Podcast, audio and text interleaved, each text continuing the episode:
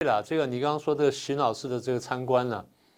这让我想起来一本书叫《战犯自述》。哎，战犯自述，就是投降中共的这些国民党。对对对，而且有的哎是投降，有的是被被拘被逮捕了，战败被俘虏，然后最后被抓去洗脑。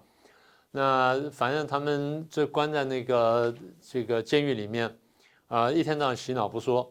没事就要拉出来羞辱一下不说，那然后再拉出去呢，当猴子一样展览。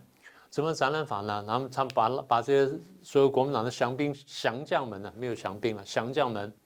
拉去参观什么工厂，完了之后就发表一段谈话。过去呢，电视不那么普及的时候，就在报上登；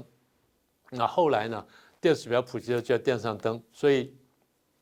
当时演出什么很多国民党的降将呢，跪在地上向人民请罪。那写这本书的这个作者自己讲说，我当时羞愧无已，我实在过不下去，我蹲在地上，他蹲在那里。所以我想想，我说这并不是什么新的东西。周婷经过也是同样的经验，因为大概就这个应该说是蛮标准的做法。其实你可以看到，被关押的法轮功学员就被放以前呢，他们也也被这样子洗脑过，也被带出去去参观一下，所谓的参观一下。那么周婷自己说，他在被抓的期间一直在想说，到底有没有办法这个呃活得出来，还是说永远会会被关下去？因为他心里多少有数呢，中共不是一个讲法治的一个一个政党。那当然不幸中的大幸就是他在呃二零二零年被抓之后呢，二零二年六月呢，他幸运的呢放出来了，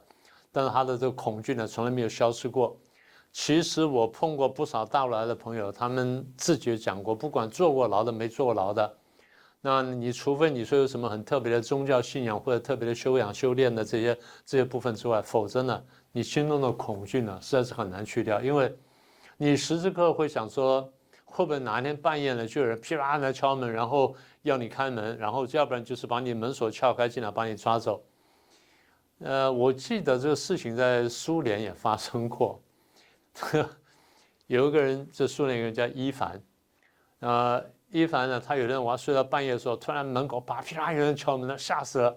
然后就就去披了衣服就跑去门那边，还就想开又不敢开，然后问是谁，他说我们这边是 KGB，他说你是彼得诺夫，他听高兴极了，他彼得诺夫住在隔壁。不是抓他，不是抓他，他是伊凡诺夫，然后抓的是彼得诺夫。